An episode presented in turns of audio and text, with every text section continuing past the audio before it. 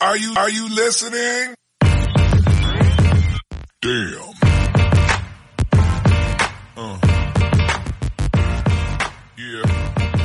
Hola, bienvenidos a Massive Ball, tu podcast de la mejor liga de baloncesto del mundo. Quieto, quieto, quieto, quieto, quieto, quieto, quieto, quieto, quieto.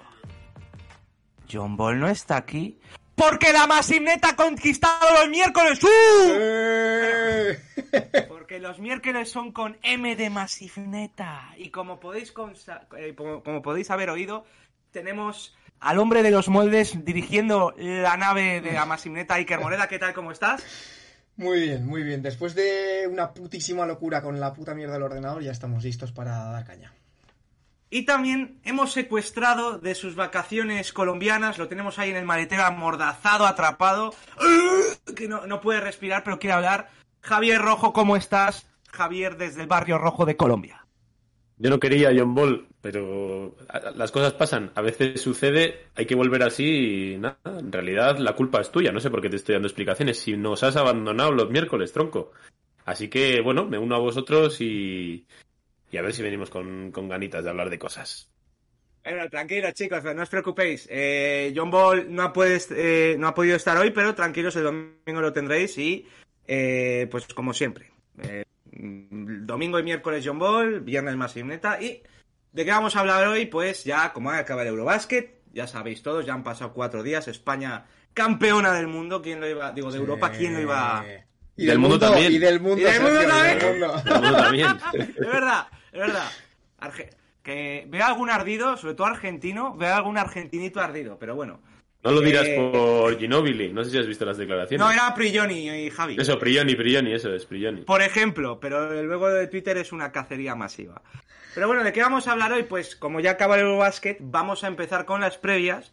Y como veis aquí que está Javier Rojo, pues hemos decidido empezar por la división sudeste, que tiene a los Atlanta Hawks, Charlotte Hornets, Miami Heat, Washington Wizards y Orlando Magic.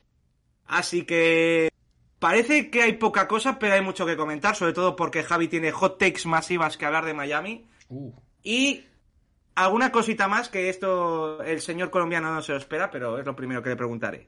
Bueno, ¿qué, ¿cómo veis el, el- o la hoja de ruta de hoy? hoja de ruta muy, muy norte- Seguramente sea el, el podcast más norteño que ha podido haber, con dos de Donosti y uno de casi casi Euskal Herria, Sergio. Así que Sí, de la. Euskal Herria anexionada. Anexionada, sí, sí. Bueno, yo, yo contaré, yo contaré que cuando estaba estudiando en Vigo me llamaban Vasco Light. Ahí está. Y me daba una rabia que flipa. Me gusta. Pero bueno. Eh, eh, tres norteños para hablar de, de la división que igual está más al sur de todas de Estados Unidos. Correcto. David. Correcto. El que- caso invertido. Eso es. Así que ya sabéis, chicos, cuando las noches de NBA se hacen largas y los días pesados, siempre tendréis Massive Ball para pasar un buen rato. ¡Arrancamos! Are you kidding me? His very first move as the executive was to sign Lamar Odom, who was on crack. Take that for data. Bueno, pues ya hemos avisado de que vamos a hablar de, de la división sudeste, pero antes hay una persona de este podcast que como se ha hecho la de me voy de vacaciones porque no me interesa nada el Eurobásquet porque creo que España va a palmar y hay mensajes de esto, no se ha pronunciado. Entonces Javier desde el barrio rojo eh, da la cara, por favor. Sobre Españita. Hombre, claro. Hombre, pues, a ver, yo de primeras, evidentemente soy la persona más feliz del mundo y me, me- bueno, estaba de viaje, así que no he podido seguir, creo que es el Eurobasket que menos he podido seguir de todos. Y la verdad es que, no sé, es que no se puede añadir nada de lo que se haya dicho ya, pero me vi los dos partidos aquellos de preparación con Grecia, bueno, sobre todo el que se jugó en Atenas, Uf, y es que no me puedo creer que ese mismo equipo sea el que ha ganado el, Eurobasket, tío. Porque es que en aquel primer cuarto íbamos como 32-12 abajo, una cosa así, dando absoluta lástima. La verdad es que ya te digo, eh, y creo que hay mucha gente que ha estado como yo de, de, de primeras no tener mucho interés, ¿no? Ni de quién iba, ni de qué lista teníamos, ni de nada, porque había muy, muy poquita expectativa. Y bueno, me encanta. O sea, además me acuerdo que uno, no sé quién fue, no sé si fue Sote o alguien, que me dijo, cuidado que, que igual nos cierran la boca a estos tíos, cuando estábamos criticando ese partido de España-Grecia. Y yo lo veía imposible, pero, pero me, me encanta. Me encanta que eso pase y, joder, es que es increíble, ¿eh? la verdad. Lo que han hecho estos tíos, para mí, eh, lo estaba reflexionando el otro día, es una de las mayores gestas, ya no del deporte español, sino quizá de la, de la historia del deporte, de los deportes masivos, ¿eh? O sea, a mí no se me ocurre ningún... Estaba el otro día igual pensando cuando Grecia ganó la Eurocopa Mira. del 2004, alguna cosa Mira, mira, ¿eh? yo, Ya, eh, digo, cu- yo, la de Grecia salió, Sí. eh, salió yo hablando con los colegas. Que estamos, esta- hemos estado prácticamente toda la fase final de Eurobasket yendo aquí al mismo, al mismo garitillo que nos ponían el partido con volumen y tal. Y ahí lo comentábamos, que hablando un poco de las gestas de España, ¿no? Ha- tenido, en la última década ha tenido una cantidad de medallas bestiales. Y yo creo que lo de este año ha sido lo más increíble, porque Sí. eh, sí es verdad que normalmente empezamos eh, mal los campeonatos, pero bueno, siempre en estos es- en estas Es como, es como el anillo de Dallas 2011. puede ser, pero incluso más heavy te diría Sergio, porque es Igual- que más Sí, heavy también. había sí, otros sí, años sí, que bueno, en 2015 España trae un equipo mucho peor que el de los Juegos Olímpicos 2012, pero bueno, tenías a Pau, tenías a jugadores pues Joder, estuve viendo ayer ese estaba, partido. creo, en esos juegos. No, en en 2015, 2015, en creo. 2015 No, no estaba, no estaba. Pero da igual, me vi ayer el resumen de aquel partido y seguía viendo unos jugadorazos que flipas. O sea, estaba el Chacho, estaba mi, A ver, estaba Yul, es que el MVP Pau. de las finales ha sido Billy Hernán Gómez. Digo, el MVP del torneo, perdón. Sí. Billy Hernán Gómez. Mira, yo, le eh, vi una estadística, bueno, una estadística, un- un- una información que España tenía tres jugadores en NBA. Ninguno de los tres ha tenido continuidad en los últimos dos, tres años. Billy realmente es el que más continuidad tiene, pero es pivot suplente en un equipo que ni, ni fu ni fa, los Pelicans. Juancho lleva dos años que le van tirando de equipo en equipo. Y Billy es el tercer pivot de Pelican, Sí. sí que es. Eh, sí, sí, por eso. Y luego, Garubas ha tirado media temporada en los ¿En Houston, creo que son Houston Vipers o, bueno, en G-League. Y con Sí. prácticamente desde marzo tuvo una lesión y ya no, no estuvo compitiendo ya. Y luego, tienes a. eh, creo que solo, solo eran dos jugadores de, de Euroliga: Rudy y, Lorenzo Brown. Eh, y luego los demás no tienen, el resto ya de la plantilla no tenía ningún tipo de experiencia en fases finales con, con selecciones absolutas, evidentemente con la nuestra. O sea, los Brizuela, Alberto Díaz, eh, Arostegui. Arostegui estuvo en los Juegos Olímpicos del año pasado, pero bueno, no disputó prácticamente ningún minuto. O sea, fue un poco por el descarte este de, de Juancho que, lo- que los Timberwolves no le dejaron competir al final, le llamaron a él y vino un poco pues, a ocupar esa posición número 12. O sea, realmente con un equipo con tres NBAs que no juegan y dos jugadores de Euroliga, uno de 37 años y uno nacionalizado antes de ayer, Lorenzo Brown, eh, se ha ganado el- España ha ganado eh, uno de los Eurobaskets con mayor nivel de la historia. Yo personalmente es el Eurobasket de más nivel que he visto nunca. Nivel baloncestístico y probablemente de nombres de jugadores. Porque En teníamos- talento, sí. en talento también. Teníamos dos jugadores con dos MVPs cada uno. Eh, Luka Doncic, que probablemente sea un, un- se va a llevar también un par mínimo.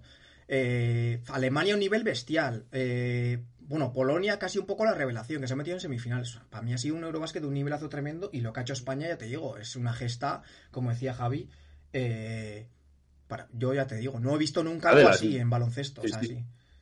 De las más grandes, pero yo, yo diría que más allá del baloncesto, el fútbol también, ¿eh? O sea, de, de deportes masivos que sigue mucha gente y que practica mucha gente, Sí, a mí no se me ocurre muchas gestas de ese Sí, estilo, bueno, ¿eh? Por eso decía eso, que yo... Grecia, 2004, eh, lo del Leicester City. Eso eh, es. Bueno, eso al final ser Lo del Leicester. más tiempo pues es más difícil, ¿no? Que en un torneo a fase dos semanas concentración Sí. y puedes competir. eh, si te toca las dos semanas que las ti- tienes las semanas tontas, eh, acabas compitiendo. Pero bueno, es increíble lo de lo que ha hecho Scariolo Es- con, este, es con esta chavalada. Es que encima han ganado con todo merecimiento. Sí, sí. Han sido los mejores. Sí, sí. Y es que viendo otros torneos que estabas comentando, mira, en 2015 estaba viendo ayer, pierden dos partidos y clasifican segundos. En este caso han ido primeros. Eh, en la- aquellas Olimpiadas contra las, las famosas Olimpiadas de 2012, perdimos un partido para intentar ir por otro lado del cruce y que no nos tocase Estados Unidos antes. O sea, Contra es Brasil que fue. esto Sí, Claro, eso es. esto ha sido todo el rato ir ganando los partidos y hacer tu camino y ser el mejor. Sí, sí, sí, es sí. que no sé, o sea, es, es intachable. Da igual que llevases un equipo mejor, Sí. porque no se puede hacer mejor de lo que estos tíos lo han hecho. La cosa sí que es verdad que, por ejemplo, cierto es que también, desde que ya es, llega a, a la selección, eh, si, nos, si nos basamos en los amistosos o en la fase de grupos, eh, no hay que hacer mucho caso porque sí que es verdad que España va de menos a más siempre. Sí. Desde el primer amistoso hasta el último partido hay un crecimiento espectacular. Y no solo de este. Bueno, este, este Eurobasket ha sido igual el que, el que más se ha notado, el más grande, pero eh, desde que lleva Sky a la selección siempre ha hecho el mismo patrón de el primer amistoso, bueno, va, va- para coger un poco de ritmillo y poco a poco ha ido aumentando el nivel. Sí, sí. Eh, De todas formas, a mí me, me- me parece como el mundial que ganamos, en realidad. O sea, evidentemente Sí. en el mundial estaba Ricky a un nivel épico y tal y cual, y tenías algo más de calidad individual, pero era un poco igual. O sea, en el mundial nadie daba un duro, estábamos un poco en la misma situación que ha comentado Iker, ¿no? Con estos equipos, estaba Estados Unidos, estaban Bueno, Ante. Toyo, también Jokic, nos ha ¿no? que eran pasado, también nos ha, también nos ha pasado en ese, eh, lo mismo que en ese mu- que en este, que en el de 2019, que también lo recuerdo, que vamos a ser serios.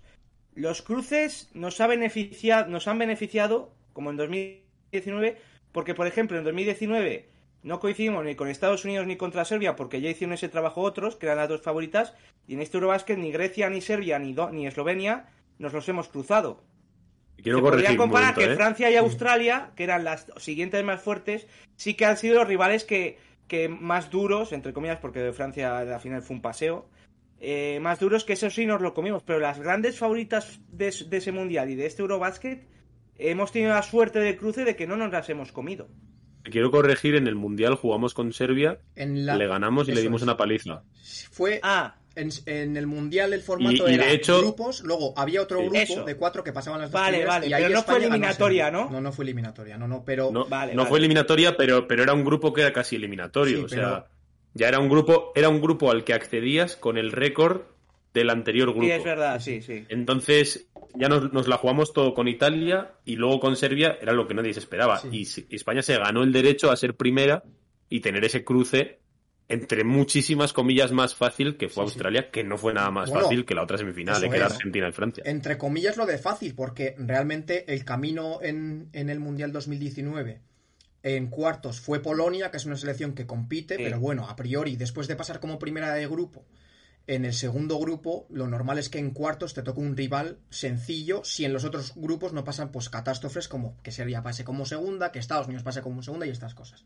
En semifinal España se enfrenta probablemente al segundo o tercer mejor equipo más en forma en ese, en, en ese mundial, que fue, que fue Australia, que fue un partidazo, no sé si lo recordáis, con dos prórrogas en la que cualquiera de los dos se Sí. pudo llevar el partido con tiros libres al final. Que, bueno, que Patty Mills falla un tiro Jordan, libre, ese- sí, Patty Mills falla un tiro libre para, mundial. para ponerse uno arriba con a falta de creo que Mm. cuatro segundos.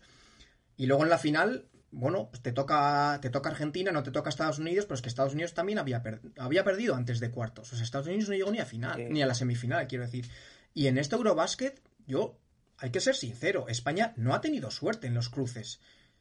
O sea, España cae, hace sus deberes, o sea, al final, por un tema de confección de grupos, España si pasaba como primera de grupo iba a pasar por el, por el cuadro, digamos, entre comillas, sencillo.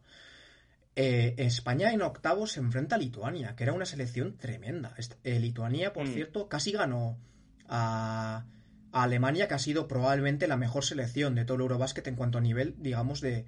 eh, sin altibajos, quiero decir. O sea, ha quedado segunda en el grupo La Muerte, empatada con, con Eslovenia a, victorias. Al final, por el tema del emparejamiento directo entre ellos, pasó, pasó eh, la selección de Doncic como primera, pero a la mejor. Y bueno, en, cuartos te toca Finlandia. Es que en, en- es que en octavos te te has comido una de las mejores selecciones de, de este Eurobasket, que era, que, era, que Lituania. Y en la final te, te enfrentas contra Francia, que yo, sinceramente, Francia era uno de los equipos que más daño podía hacer a España en cuanto a poderío físico interior, que es Sí. realmente donde España, pues a priori, más, más cortita iba de, de calidad, que bueno, luego nos han callado en la boca, sobre todo en la final, con Juancho también un poco eh, desquitándose de- del, del torneo, digamos que desde mi punto de vista, deficiente. Muy flojo. Para mí, es. Juancho tenía que haber hecho lo que ha hecho en la final en todos los partidos, pero bueno.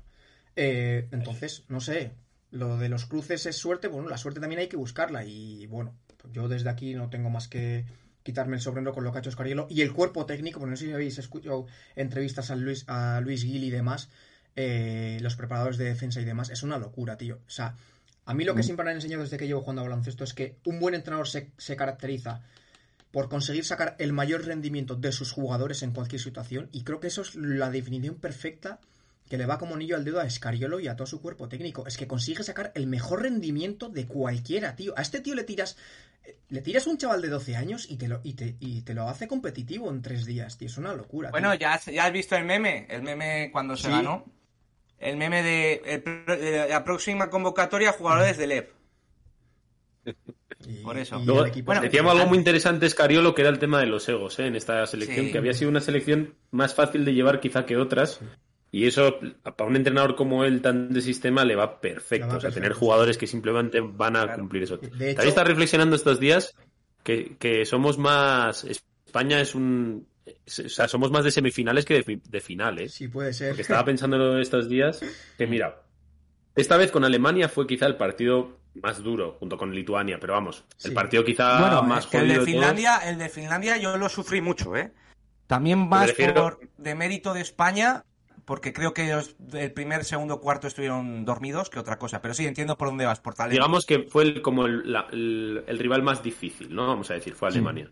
Luego, eh, en el Mundial fue Australia con total Sí, sí. claridad. O sea, la final fue un paseo con Argentina, de la que ya de- del partido casi ni me acuerdo.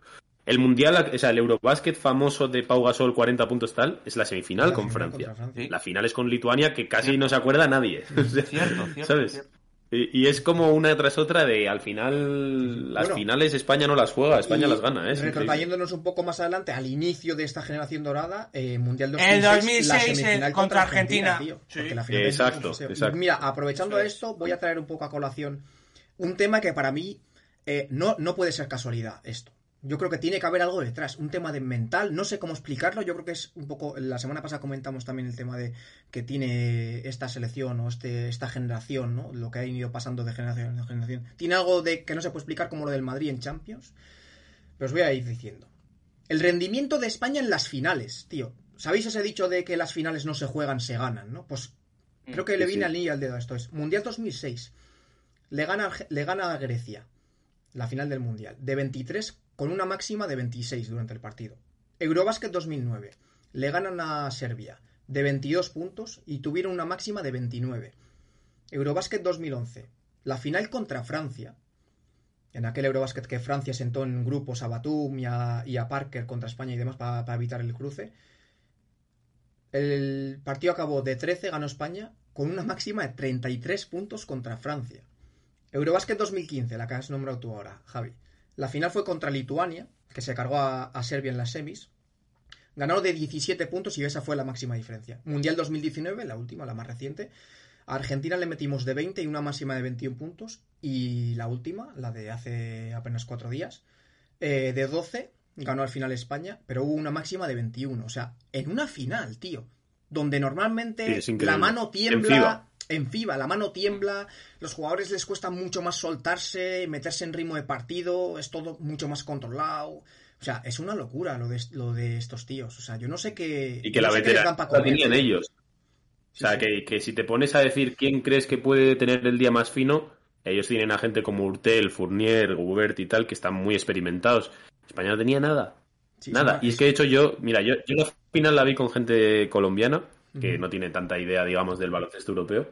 Y simplemente, cuando le- como cuando les intentas explicar a alguien que no sabe mucho baloncesto, ¿no? Y les decía, mira, Francia tiene dos tíos, uno gana casi 50 millones de dólares al año, el otro gana como unos 20, y el que más dinero gana de España son como unos 2 millones. ¿Vale? o sea, y ya les intentaba explicar un poco desde ahí, a nivel económico, cuál era la gesta de que España le hubiese barrido a Francia en la final. Es que es increíble. Sí, sí. Sí. Es increíble. Que no sé si queréis entrar en eso, en el tema de Gobert, pero eh, lo convirtieron.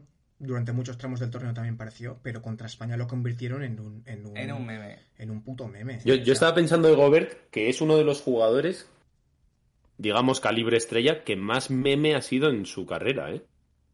En plan, que cuando se acabe, verás un montón de, de situaciones y de partidos donde a Gobert lo sacan de la Eh, pista. Esta vez, y- o sea, el propio Billy Hernán Gómez le hace varias jugadas de estas de decir, toma en tu cara, pero es que en, en aquel partido que estaba viendo ayer de, de Pau contra Gobert, Pau le, se come absolutamente a Gobert en 2015.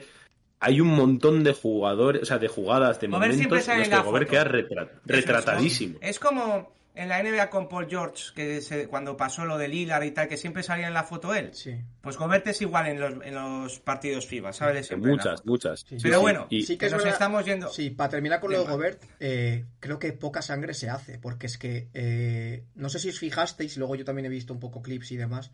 España ha intentado un poco que Gobert fuese el que tuviese que tender al poste alto para dividir, ¿no? Él con el balón en las manos para intentar buscar a compañeros para, para pasarla, y era lamentable, pero lamentable con mayúsculas, tío. O sea, Gobert, no sé si perdió 4 o 5 balones intentando pasarla y juego interior a este, a Poirier, el del Madrid, a Yabusel cuando se ponía abajo, que físicamente siempre era más superior que su par en la zona esta caja más uno. Eh, no sé, tío. O sea, no. Tío, que es que cobras 36 millones, no tiene ningún puto movimiento, tío. Ninguno. O sea, es un canteo. Bueno. Pero bueno, An- vamos, no vamos, a hacer a- más sangrar a los franceses que Eso bastante es, se la. Eso es. Eso es. Pero antes de nada, quiero comentar una anécdota, pues que el sábado eran, son, bueno, el sábado son fiestas aquí y en el Chupinazo, una de las cosas que, que cantaron Lorenzo Brown es de Logroño. Pero bueno. Eh, vamos a empezar ya con la división sudeste, que nos estamos yendo de madre. Que, por cierto, esta división creo que no coincide ningún jugador de Francia. Por- Entonces, es una división. Aprobamos esta división. Vamos a empezar por orden alfabético, así que vamos a empezar por Atlanta. Más o menos ya, ya como ya hicimos eh, los capítulos de los Power Rankings, más o menos es lo que ha llegado a los Hawks. Pero para quien no lo haya oído, eh, yo creo que el movimiento más importante es el de John T. Murray dando tres picks de draft y Galinari. También han llegado AJ Griffin vía draft pick 16, Mo Harless y, y Justin Holiday por, por Huerter, eh, Kaminsky y Aaron Holiday. Aparte han firmado dual, que esto me ha sorprendido y quiero destacarlo, a Jared Calmer, que hace tres años fue pick 6 de draft. Básicamente eh, mantienen la base, pero refuerzan a priori el equipo con un All-Star. La cosa es que el encaje contra Young es lo que más duda da, ¿no? Sí, a ver, yo ya lo comenté contigo, Sergio. eh, creo que este movimiento es un poco eh, un perfil bajo de lo que puede ser el Towns eh, Gobert, que no sé yo hasta qué punto pueden ser compatibles un jugador como De Jonte y Trey Young. Trey Young da mucho rendimiento, pero tiene un volumen de absorción de balón bestial. Y De Jonte Murray, yo es un jugador que no le veo para nada jugando en un rol lejos de balón. Le puede pasar un poco lo que le ha pasado a Westbrook esta temporada en los Lakers o lo que le pasó al Roder, eh, sobre todo en el tramo final de, de, su, de hace dos años en, en los Lakers. Eh, no sé, a mí lo que sí que veo muy positivo es que eh, la, la, temporada esta grande de, de hace dos años de, de, los Hawks se cimentaba un poco en la defensa. Y De Jonte es sin duda uno de los mejores exteriores defensivamente de la liga a día de hoy. Y luego también movimientos low profile un poco, como el de, como el de Harkless, que bueno, tú le recordarás Sergio, lo poquito que estuvo en los Knicks, sí que era un jugador que necesitaba muy poco balón y defensivamente era un jugador bastante... Y, y en bastante Sacramento decente. también, ¿eh? Y en Sacramento. Y en Sacramento también. Entonces, eh, para un poco intentar otra vez cimentar este equipo alrededor de la defensa que les llevó hasta el quinto puesto en el este y hasta las finales de conferencia, por cierto, hace en la, en la 2021, eh, yo creo que son buenos movimientos. Ahora, no sé hasta qué punto este plus defensivo te puede subsanar eh, pues los problemas que yo creo que va a dar el tema del de Jonte Trey Young en el backcourt. Para mí es una, para mí en general, la división es una división un poco que me genera ambigüedades. O sea, no, sé si motivarme mucho, no motivarme tanto, y, el Atlanta es igual el mayor exponente de eso. A mí me parece que es un equipo que el, tenemos esa muestra de hace dos años de un equipo que llega a finales del este un poquito underdog, o sea, un poquito que parece que igual es difícil replicarlo, ¿no? Más porque los Sixers se hunden y todo eso pero también tenemos un poco, eh, por otro lado, el fracaso del año pasado, ¿no? Y es que realmente el equipo se basa todo en el cambio que viene con DeJounte de Murray. Entonces, ahora mismo toda la presión está ahí. Yo, el resto del equipo, hay piezas que me dan un pelín de pereza, como el tema de John Collins, Capela, ¿no? Que parece que, que salen, que no salen, que salen, que no salen, al final no salen, ¿sabes? O sea que estamos un poco como en un equipo muy similar, en el que la gran duda, por así decirlo, es si ese encaje de DeJounte Murray hace que veamos más esa versión de los Hawks de hace dos años y no unos Hawks de mucho talento, pero perdidos, sin defensa y con, entre comillas, un año perdido. Así que bueno, yo creo que este año hay bastante presión en, Sí. o debería haber bastante presión en Atlanta para ser un equipo. Yo creo que, que el objetivo de Atlanta es ser- entrar a playoff sin play-in. Eh, exacto. Sí, sí, yo también. Top O sea, creo top que por lo menos. Y, y más, allá de, más allá de la clasificación, tiene que haber varios síntomas de mejoría, ¿no? De paso adelante Sí. del proyecto. O sea, no, puede incluso llegar a ser el séptimo, vamos a decir, siempre y cuando se vea eh, más posibilidades que la explosión de Trey Young, ¿sabes? Porque de hecho fue lo que más quedó retratada en los playoffs, ¿no? El hecho de que una vez que desarticulas a este jugador, el resto del equipo son como piezas un poco corta y pega que no encajaban mucho sin que sea el catalizador Trey Young. Y yo creo que de ahí tienen que salir y veremos si es eh, de John T. Murray el que puede dar ese, a mí, a mí cambio. de este equipo, eh, yo creo que, que para conseguir a, a ver, los picks, eh, está, teniendo a Trae Young no los necesitas tanto, pero para mí la salida de Werther es más complicada de lo que, de lo que parece, porque al fin y al cabo no es tan defensivo como Murray, pero cumple en defensa y te da el triple. Es, encima triple sin necesitar el balón. Eso lo suples con AJ Griffin, que a mí es un jugador que particularmente, de lo que he visto en CW, me gustaba bastante. Es más, yo lo tenía pronosticado top 10, incluso podía rascar el top 5. Y ha caído a 16 por el tema de la rodilla. Pero aún así, yo creo que en las alas me deja dudas, porque tienes a Andre de Harter, que es muy bueno, pero que suele tener lesiones. Jalen Johnson es un rookie que no ha jugado nada y, vamos a ver si tiene más minutos sophomore. Y mojarles es cumplidor, pero me sigue generando dudas. AJ Griffin, el problema que tiene es que no defiende porque en ataque es muy bueno. Me, me falta un alero, un 3D en las alas, aparte de Andre Hunter, que tenga protagonismo, que sea más importante que un mojarles de la vida. Y no creo que AJ Griffin, que a mí es una elección que me gusta, sea ese prototipo de jugador. Yo siento que todo vuelve a pasar un- otra vez por porque ciertos jugadores retomen el nivel. O sea, no veo una profundidad quizá Aparte- mucho. Perdona, Javi. Aparte, Sí. añadir que Capela, mantener a Capela, teniendo a Kongu, que parece que es un proyecto de Capela y que puede ser mejorado, es malo porque tapas a Kongu. Yo creo que Kongu ya está para ser titular. Veremos, puede, ser que pase, ¿eh? Puede ser que pase. Yo, de todos modos, a mí lo que es la profundidad no me acaba de convencer del todo. Sí que es verdad que veo algunos jugadores que pueden llegar a ser relativamente importantes, ¿no? Como los Holidays que te pueden dar algo. Pero en cuanto a profundidad lo sigo viendo un poco limitado. A mí lo que me parece es que muchas de las opciones de este equipo pasan, por una parte, insisto, por el tema del encaje con Dejounte Murray, que creo que lo van a pasar mal. Creo que no va a ser un encaje tan sencillo como un plug and play de que desde el primer día van, porque son muy amasadores de bola los dos. Sí. Pero luego también creo que pasa mucho por que veamos un Boyan Bogdanovic. Eh, Bogdan, Bogdan. Boyan es el de Bogdan- Bogdanovic más parecido a lo que ha sido en, o lo que prometía, porque el año pasado fue una temporada catastrófica Sí. para Bogdanovic y, y que Collins vuelva a ser dominante, porque es este, es el- son dos jugadores que nos están dejando muy fríos en Sí. su carrera, ¿no? Yo creo que respecto hay una cosa de la plantilla interesante si la analizas bien. Eh, van a hacer un poquito como hicieron Houston, Chris Paul y James Harden. Porque es- después de esos dos, de Trae Young y de John T. Murray, el otro base que te queda es Aaron Holiday, que no va a jugar ni pipas. Entonces yo creo que la intención es que siempre haya uno de esos dos bases en pista. Entiendo lo que dices, ¿eh? pero vamos a contextualizar un poco. O sea, el Chris Paul James Harden es una anomalía total. Porque eran De- lo que eran. de dos jugadores historia pura de la NBA que no son estos dos. O sea, que, que Trey Young puede ser, Pero de John T. Murray ni pero de. DeJounte Murray no, no, ni es, ni, ni genera tanto, ni nada. O sea, entonces, no sé.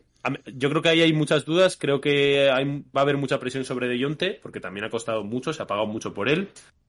Pero creo que más allá de ese encaje, si quieren realmente ser un buen equipo y no simplemente un equipo, lo que estamos hablando, ¿no? Un equipo ganador, sino un equipo ya un poco más serio, pasa porque Bogdanovich y, y Collins eh, vuelvan, o sea, sean lo que parecía Sí. que iban a ser. Yo pienso que el, eso, coincido contigo, Javi. Creo que un poco el éxito pasa por, por recuperar o, o que terminen de explotar eh, lo que parecía que iban a explotar estos jugadores, eh, sobre todo eh, Collins, en, en este año, en, en el 2021. Eh, yo, sinceramente, después de todo lo, la cantidad de rumores que salían con John Collins, que mm, eh, no sé, pero ha sonado en las últimas tres agencias libres que se lo querían quitar sí o sí, que sigan manteniendo en el equipo. pff, eh, a mí me genera dudas en cuanto a luego cómo afrontas la temporada, que evidentemente esta, esta gente es profesional y demás, pero no sé, eh, creo que hay mucha gente con muchas ganas de tener el balón en las manos eh, como para que estén todos centrados y acepten un rol, digamos que no acorde a lo que, a lo que ellos esperan. De- no consigo encontrar el contrato que tiene todavía John Collins, pero ya tiene que estar, le tiene que quedar dos años o, o uno de No, su renovó, extensión. renovó el año pasado, Sí, fue extensión, ¿no? Sí, fue extensión. Eh, no sé, a mí es un equipo que me genera dudas. Eh, creo que el encaje positivo de, de sus dos bases, de estos dos bases, viene porque Trey Young eh, empiece a jugar más sin balón, que se empiece pues un poco a parecer a lo que a veces es Curry en los Warriors, que es un jugador que tiene muchísimo ver, volumen de balón, pero John Collins rendimiento- cobra. John Collins cobra 23 y medio este año, 25 en la 23-24, 26 y medio en la 24-25 y también tiene una play option de la 25-26 de 26 y medio. A mí, el, a mí el contrato de John Collins, que es algo muy criticado, no me disgusta. Porque tiene 24 años, ¿eh? Que es un jugador mí no es súper que no me desguste el contrato, es que es un sin sangre. Pero básicamente es más por eso. O sea, porque Claro. a nivel de proyección y todo eso, tiene 24 años, a poco nos ha demostrado que quizá en un sistema en el que se le puede hacer brillar es un jugador que tiene unas condiciones físicas brutales. Aquí la única cosa es si, si hay sangre, como dices tú, ¿no? Si, si, si realmente hay jugador. Pero a mí no me parece que sea un contrato en el que te hipoteques demasiado por un jugador con la proyección que puede llegar a tener y con las condiciones que tiene. Pero bueno, al final eh, yo creo que este año también hay mucha, tiene que haber mucha presión también en, en Collins, que creo que estos años, o este año mejor dicho, se ha pasado un poco desapercibido, ¿no? Como si todo, toda la franquicia Atlanta Hawks fuese Trey Young directamente. Y para mí la, la clave pasa porque sean más un equipo que un simple Trey Young. Porque es que fíjate que en playoff fue exactamente eso. O sea, desarticularon a Trey Young y se acabó. Es que, por ejemplo, voy a hacer la, la comparativa que se hace todo el mundo de Doncic trae. Dallas con peor equipo que Atlanta ha hecho lo que ha hecho esta temporada. Y Atlanta Atlanta tenía y tenía en la 21-22 mejor equipo que Dallas. Sí, más. Sí, pero bueno, pero un equipo que no encajaba, ¿eh? Sí, o sea, sí. quiero Ya, decir, bueno. Sí que es O verdad sea, un que equipo sin jugador- defensa. Sí, un, un equipo sin defensores prácticamente. O sea, como bien has dicho tú, quitando la presencia intimidadora quizá de Capela Y de Andre Hunter. y Hunter, que está lesionado y en que se lesiona, se te cae medio equipo, es que ahí no defiende ni San Blas. Y en cambio, Doncic, sin tener nombres, tenía quizá más mimbres para poder generar un equipo más defensivo sin quitarle ningún mérito a, a Jason Kidd, que ha hecho una obra de arte. ¿eh? Pero, pero bueno, en- entiendo lo que dices y creo que también hay una parte de eso como para exigirle, aunque yo creo que no pasa por seguir exigiéndole más a Trey Young, sino por No, no, yo armar no, el estoy, yo no estoy exigiendo a Trey Young. Es la... He mencionado a Dallas por, porque siempre se ha comparado en Chichi y Trey Young, pero en, a Trey Young creo que no se puede pedir nada más. Porque creo que aquí se nota que la culpa no es de Trey Young, sino del resto. Sí. Bueno, creo que todos coincidimos en que eh, es un equipo que dudosamente pueda competir contra los tres top del este. Pero sí que es verdad que, se la- que hay que exigirle que libre. Eh, para mí está en la misma liga. Para mí está en la misma liga que Cleveland, que Toronto, que Brooklyn no sé dónde ponerle. Porque no sé si ponerle en, las de- en los de arriba o en el segundo escalón. Pero más o menos que Cleveland, que Toronto, que. Que sé quién más. Atla- Nueva York no, no sé si ponerle ahí también, pero Chicago, que Chicago, que me olvidaba de Chicago. Para mí está en esa, en esa amalgama de equipos que creo que están en, en un momento en el que no te da para pelear a Filadelfia, Boston, eh, Miami, no sé, y luego hablaremos de ellos, o Brooklyn, pero que sí puedes aspirar a entrar, entrar en playoffs sin play-in. Sí, sí, sí, yo creo que también. Yo te digo, y vuelvo a repetir el tema de la defensa, que es un poco el éxito de. Porque creo que los. No sé si recordáis, pero los Hawks, desde enero de esa temporada en la que acabaron quintos, fue el mejor equipo en, eh, defensivamente de toda la Sí. temporada. Eh, o sea, a partir de, de esa fecha. Eh, yo creo que si Macmillan consigue otra vez eh, engrasar la máquina en defensa, sí que puede ser un equipo que ponga muchas complicaciones a los equipos top del este. Ahora tienen que pasar muchas cosas. Eliminaron a Filadelfia también, eh, pues con el tema de que explotó el, tema Simmons, Embiid no estaba físicamente al 100% y demás. Pero yo sí que creo que está un escalón, o podría estar en las mejores ocasiones un escalón por debajo, o varios de, de lo que van a ser Boston, eh, Filadelfia. Yo meto a las Nets por encima de, de estos Hawks, sinceramente. Eh, pero sí que creo que pueden ser un equipo pues, esos que te pueden complicar una eliminatoria y ojo, si te despistas, pues te vas para casa. ¿Algo que decir, Javi, o pasamos al siguiente equipo? Pasamos al siguiente. Bueno, pues este va a ser rápido. Charlotte Hornets, que lo único que ha llegado es Mark Williams por el pick de draft, eh, que ha sido un pick 15. Bueno, también ha llegado Bryce McGowens, pero este creo que es segunda ronda y la segunda ronda no las controlo mucho, así que no opino. Y bueno, eh, aquí el debate es, pues lo de Miles Bridge, que todavía no sabemos nada de qué va a pasar. Todavía Charlotte lo tiene con el tema de restricciones, o sea que todavía se lo pueden quedar y no han hecho ningún refuerzo. Suenan eh, para reforzar de bases suplentes Kemba Walker, Isaiah Thomas y Alfred Payton y poco más. Luego también podemos comentar lo de entrenador, que ha llegado un nuevo entrenador, que es Steve Clifford, pero curiosamente no era la primera opción. La primera opción era Kenny Atkinson, que les dejó tirados. Yo voy a Un ser... equipo que te dejan. Dale, dale, dale, Iker, dale. dale. No, dale, dale Vale, tú, yo voy a ser rápido. claro. Eh, el año pasado tuvieron récord positivo. eh, creo que este año no, no alcanzan el 50% de victorias, sinceramente. Las bajas de, de Bridges y, y el cambio del entrenador, que para mí Borrego lo que estaba haciendo, al menos para un equipo joven y demás que tiene que un poco evolucionar a sus a sus, chaval- a sus chavalotes, para mí era bastante bueno. Yo creo que este año se. Sí, pero Borrego no daba mucho. Borrego no daba mucho chance a los jóvenes. El problema es que Clifford tampoco. No sé, pero al final a, a la Melo el, mejor nivel que le hemos visto. La ha sido Melo con este. porque era obligado, pero por ejemplo, Back Knight, que fue pick 11, no le dio bola. Este. El otro, el otro pivote, el Kai Jones este, que fue pick 19, tampoco le ha dado bola. A, a PJ Washington le ha costa- a PJ Washington le ha costado dar bola que flipas. Miles Bridge lo mismo, hasta este año no está dando tanta bola. Le cuesta. Por eso han cambiado también de entrenador. Pero la cosa es que Steve Clifford tampoco da bola. No sé, yo veo un equipo que el año Nah, pasado rozaron el play-in y este año no. Para mí es la gran caída del este, Charlotte. eh. A mí es un equipo que me deja muy frío, sinceramente. Me parece que son varios años de un quiero, no puedo, pero te quedas con el regustillo de poder haber sido el equipo revelación, pero nada.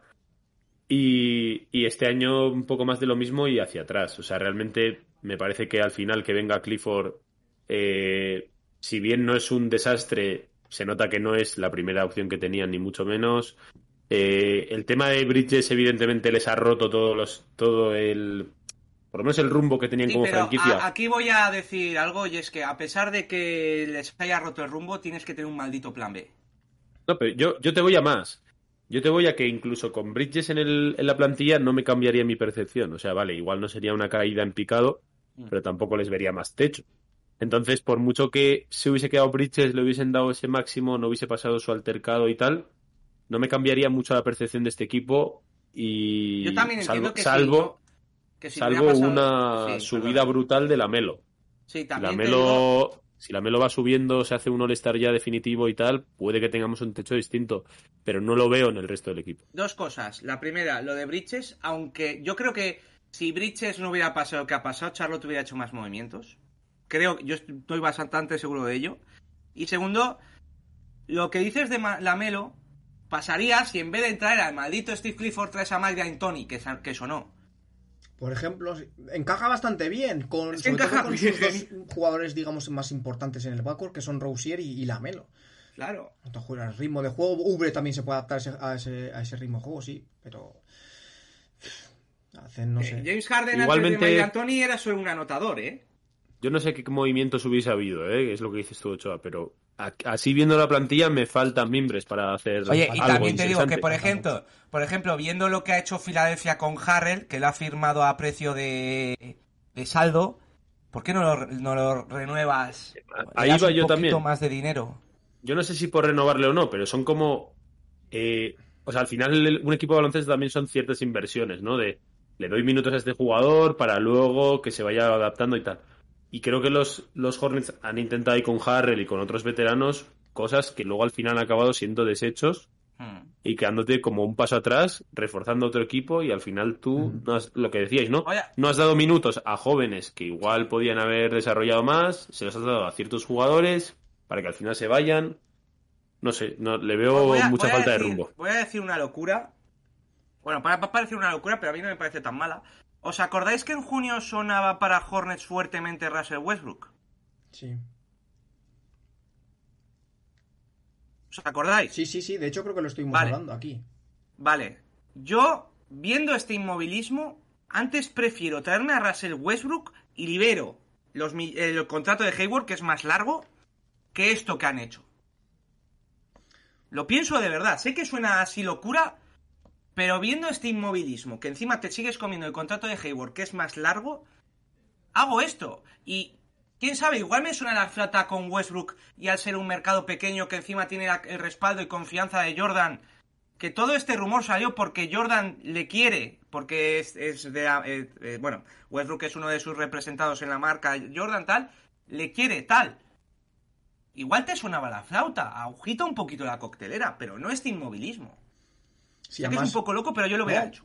Sí, puede ser un poco loco por el tema de que, joder, digamos que tu mayor prospect en los últimos años, que es la Melo, eh, pues se juega en la misma posición y no sabes Claro. ni cómo pueden encajar los dos, pero al final los Westbrook, eh, pues... Es no- una- es un año mí- solo. Es un año solo, yo a, a eso quería ir, o sea, tampoco es tan arriesgado, oye, pues si lo comes un año y le pagas los, 30, los 38 que le quedan de contrato, no sé cuántos está ya, eh, pues bueno, pero al menos has intentado algo, tío, o sea, mejor que esto. Y luego con el tema de, de Bridges, eh, que has comentado tú, Sergio, que un poco a la espera de lo que va a pasar con él. Yo lo tengo bastante claro lo que va a pasar con él. Este tío no vuelve a vestir una camiseta de la NBA. Yo lo creo sinceramente. Con lo estricta que es la NBA con temas extradeportivos, sobre todo temas Ya, tan delicados como este y tan ¿eh? graves, yo creo que no. Joder, eh, Javi, ¿cómo se llamaba el pivote estelo de, de los hits? Ah, Meyers Meyers Meyers Leonard se acabó su carrera por soltarse Sí, un pero por ejemplo, ese en mismo año, ese mismo año, Malik Beasley encañonó a su hijo y está en Utah. Digamos que las pistolas son algo más aceptadas en Estados Unidos que estas cosas, ¿no? Igual van por ahí los tiros. O mismamente Harrell, que le, que le han acusado de Sí. que tenía no sé cuánto de marihuana y tal, firma pero es que bueno, depende. Son temas más... o sea, Yo creo que depende de, lo- de lo Eh, mediático que fue y lo de Meyers Leonard porque tocó el tema racial, que no Pero- quiero hablar de esto porque ya España tenemos cosas... estarás conmigo, Sergio, en que los temas raciales, como Sí, hubo sí. con Myers Leonard, o un tema de violencia de género, es algo Deben de bastante estar más grave. muy penados, Es estoy mu- totalmente es de algo acuerdo. mucho más grave que un tema de... A mí ¿De las, pistolas las- o las ar- marihuana? las armas es también muy grave, evidentemente, pero bueno, temas de drogas y demás es algo bastante más común en la NBA. o Sí, sea, sí, sí, estoy de acuerdo. Yo, yo creo que da para un programa entero Sí. este tema ético y tal de la NBA, pero justo en el tema Meyers Leonard, ¿no os parece que son que se es un poco exagerado? O sea, estuvo, estuvo bien lo que le cayó y tal, pero al final fue Yo una también- gilipollez que hizo el tío diciendo una pienso- palabra que no tenía que haber dicho, ha pedido perdón es- por activa y por pasiva y ya está. También ¿sabes? pienso que es porque te llamas Meyers Leonard y Meyers Leonard, pues lo siento mucho, pero no tiene al estatus como tiene Miles Bridges. Eso, eso estoy de acuerdo. Y luego yo creo, en parte con Meyers Leonard, que se le tenía un poco de ganas. ¿eh?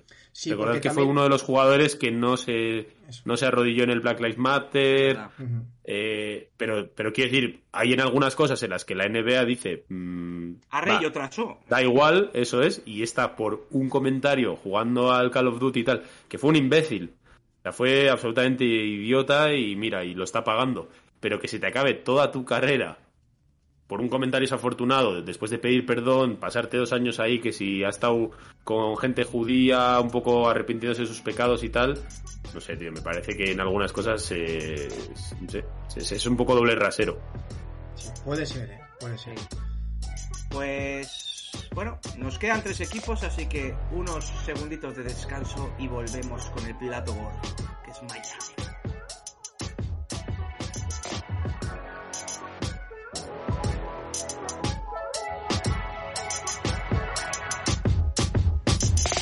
See what I'm saying? You see what I'm saying? Every single time, man, something goes wrong. You got about seven or eight first round picks. You got RJ Barrett, you got Julius Randle, you got Toppin, you got Emmanuel Quickly, and you still couldn't get Donovan Mitchell. You still couldn't get him. It just never ends the Knicks. It just never freaking ends. Nothing ever gets done in New York with the Knicks. Nothing. Nothing. Ah!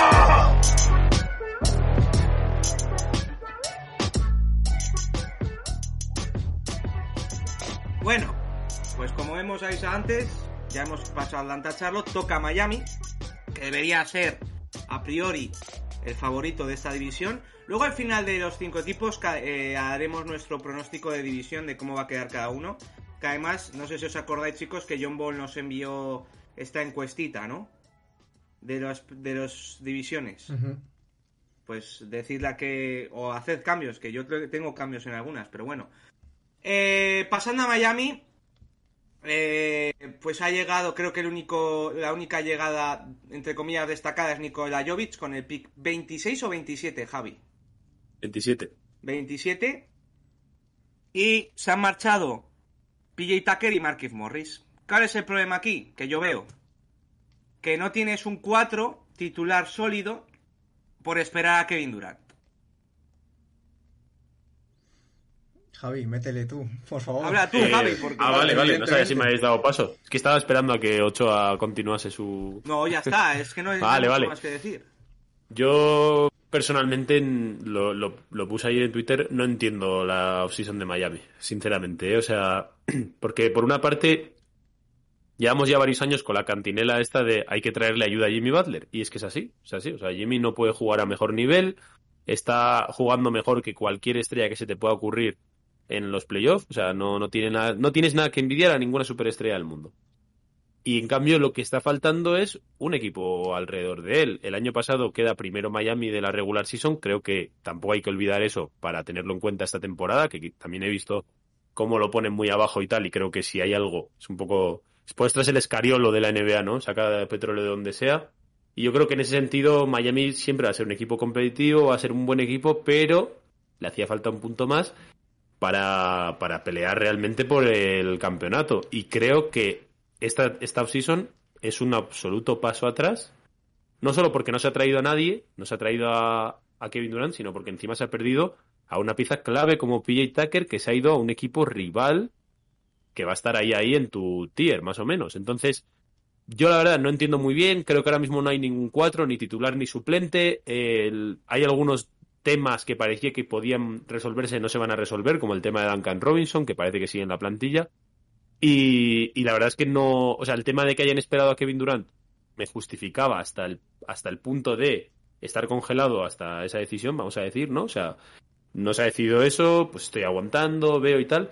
Pero si tú no estás dispuesto a tirar la casa por la ventana eh, por Kevin Durant y una vez que se resuelve eso, tampoco estás dispuesto a hacer ningún movimiento para por lo menos tener un 4 sólido y reforzar un poco el equipo, yo no entiendo cuál es el cuál es el rumbo porque es una plantilla veterana, es una plantilla con jugadores ya muy mayores como Kyle Lowry, como el propio Jimmy que ya tiene 33 eh, y bueno, pues con piezas que, que, que realmente no sé si se pueden sacar mucho más de lo que ya se ha sacado como como Caleb Martin, como como Gabe Vincent y como Struz, ¿no? Sí que es verdad que me parece que puede haber cierto margen de maniobra ahí con Víctor Oladipo, que va, va a estar por fin sano. Y yo sí que tengo bastante fe en que veamos un Oladipo aún bastante mejor que el año pasado, que fue un especialista defensivo, pero creo que en ataque tiene mucho más que dar.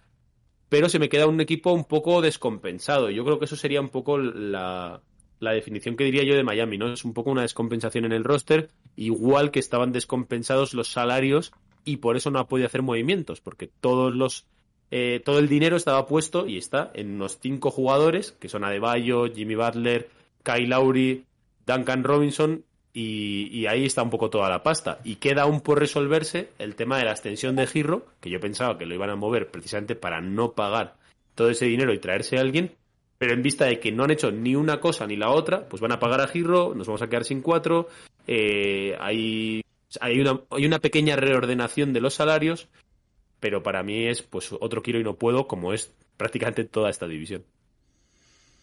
Sí, bueno, yo tampoco puedo aportar mucho más después de lo de Javi porque no hay nadie, digamos, que, eh, que lo pueda describir eh, mejor. Yo sí que creo que aquí, al igual que con, que con Atlanta, eh, un poco el paso de gigante, o digamos que el paso para mantenerse ahí arriba, tiene que ser con una explosión total de Adebayo, que sí que es verdad que pues en los últimos años ya ha rendido bastante buen nivel, pero yo, al menos yo, creo que puede, puede alcanzar ese, ese taller con los mejores eh, interiores de la liga. Eh, y que bueno, a Tyler Giro, como os he comentado, evidentemente después de los pocos movimientos que ha habido, le van a firmar la extensión de contrato rookie. que será similar a la, de, a la, que, a la que ha firmado Barrett, digo yo, vamos, por estatus debería serlo. Eh, y esperar un poco a que estos dos jugadores, pues, eh, tomen un poco el relevo, no generacional todavía, pero sí un poco el relevo en cuanto a peso del equipo, que, pues, que lleva cargando eh, Jimmy Butler en los últimos años prácticamente él solo. Eh, no sé, yo entiendo que sea decepcionante. A mí me sorprende bastante, eh, esperando, o sea, sobre todo viendo eh, que es Pat Riley el que está un poco al mando de las operaciones. eh, es una agencia libre eh, de suspenso para, para una persona de, digamos, de su calibre, ¿no? O sea, normalmente siempre ha hecho movimientos, a veces under the radar, pero es que, no sé, corrígeme si me equivoco, pero es que este, esta agencia libre no ha habido ni movimientos under the radar. Lo de Jovic igual sí que es pelotazo y puede salir un jugador muy competitivo, veremos hasta qué punto Spoelstra puede exprimir a este jugador, pero es que prácticamente no ha habido nada. Y a mí me genera duda sobre todo que jugadores como Duncan Robinson, que en la burbuja tuvo una, un, un impacto bestial y era un jugador súper importante para el sistema, con el tema de los manos a manos, no me acuerdo cómo llamasteis al hilo este que hicisteis, eh, Javi. Buenísimo, un poco de. La, la, la Gravity. Eso, la Gravity de, de Duncan Robinson. Pero era bestial. Lo, la cantidad de ventajas que se generaban gracias a movimientos con él, con o sin balón era una locura. Y es una pena que, pues, en el último año eh, su aportación y su importancia en el equipo pues, se, ha, se, ha visto, se, ha, visto, muy reducida. Y no hay ningún otro jugador que haya suplido, digamos, que eh, ese rol en, en, el equipo. Entonces, no sé. Eh, a mí, ¿No se hace raro que aunque el plan inicial y el plan que ha sido siempre haya sido Kevin Durant, no hayan buscado en el mercado algún tirador de medio pelo que solo te sirva para abrir un poco de campo? Porque el yo, creo que, Miami, yo creo que los en cuanto a tiradores va bastante eh, servido ya. No lo veo, ¿eh? Joder. Yo estoy con o sea, de hecho creo que Miami fue el, fue el pero número Giro, uno. pero yo digo tirador cat and shoot, no generador. Giro se te El año pasado fue, El Eh, año pasado Miami fue el equipo que más, más triples anotó de toda la NBA. Entonces, a mí eso no me, no me preocupa. Yo creo que, más allá de Giro, Max Struz Sí, fue todo lo que puedes pedir. O sea, y, y tienes a Duncan Robinson en el banquillo que si te lo vas a quedar, espero que Spoelstra sea capaz de volver a meterlo un poco en dinámica y en ritmo. No te digo como para ser aquel Duncan Robinson de la burbuja, pero sí para ser, pues, precisamente eso, un catch and shooter, un 3D, o sea, un, un triplista, perdón, tipo Bertans, alguna cosa así, y ya está. Tampoco va mucho más. Mucho más. Mí el tema del triple, Mucho más. Es que te pueda. Sí. Con el tema mano a mano y así, es un jugador que con su mera presencia te generaba una cantidad de ventajas para el resto bestiales. O sea, sí, sí. te puedes exprimir mucho A mí más. me preocupa más el, el tema físico. O sea, a mí me preocupa mucho más el tema de, de ir siempre de equipo excesivamente bajito. O sea, a nivel de centímetros, Miami tiene un problemón. Si lo miráis, prácticamente son todos de estatura guard, escolta, como mucho alero, pero no tenemos cuatro, que es lo que estamos hablando, o sea, no lo hay. Adebayo es un 5 undersize, Es un 5 bajito. es un 5 bajito No que ha jugado ya sí, sí. toda la temporada con PJ Tucker, que es un 4 ¿Cuatro de bajito? estatura 2, de estatura 2, o sea, pero, pero realmente ahí faltan alternativas, porque de hecho Dwayne Dedmon ya el año pasado se le vio muy tostado físicamente. Eh, este es un año muy importante para Omer Jurseven, que dejó muy buenas sensaciones el año pasado, el tiempo que jugó cuando hubo un poco todo el tema de la pandemia y tal. Pero creo que es el momento en el que se tiene que demostrar que es un jugador, ya no solo a, a nivel de, de ataque, que eso sí que tiene bastantes armas, pero sí que pueda ser un jugador, por lo menos que se pueda mantener en pista, ¿no? Un poco como ha sido Willy Hernán Gómez para España, algo así, ¿sabes? Sin ser un especialista, alguien que lo puedas tener ahí. Porque es que Bueno. Miami no tiene centímetros, o sea, su 4 ahora mismo es Caleb Martin, que a mí me parece personalmente un chiste de mal gusto. O sea, me parece que es un jugador que puede jugar ahí, pero lo ideal sería que Caleb Martin fuese el suplente de Jimmy Butler. Que hablando, hablando de cuatros, está sonando ahora muy fuerte la vuelta de Jay Crowder. Veremos a ver qué es lo que. Yo creo que Miami va a hacer algo, porque, mm, insisto, me parece que este, este, esta plantilla no tiene sentido. O sea, sin cuatro titular, ni suplente, ni altura, ni un refuerzo, no sé, le falta algo. Y creo que Jay Crowder, mm, yendo un poco al hilo de lo que decía Iker, quizá pueda ser el, el aprobado, ¿no? En vez del suspenso. A mí me parece un suspenso igual, ¿eh? Si viene Jay Crowder. O sea, esto es un poco un tema más largo, pero a mí me parece que después de dejar ir a Jay Crowder ya hace dos veranos por 8 millones de dólares al año, que no era nada, por esperar ante Tocumpo, luego tener un año perdido, que es lo que tiene Miami una vez que se va Jay Crowder, coges a PJ Tucker, que puede ser incluso mejor que Jay Crowder, ahora tú también lo dejas ir para volver a quedarte con Jay Crowder y pagando algo, a mí personalmente me parece, eh, dentro de lo que hay, pues salvar un poco la machada, pero a mí me parece un suspenso también. Puede ser. Mm.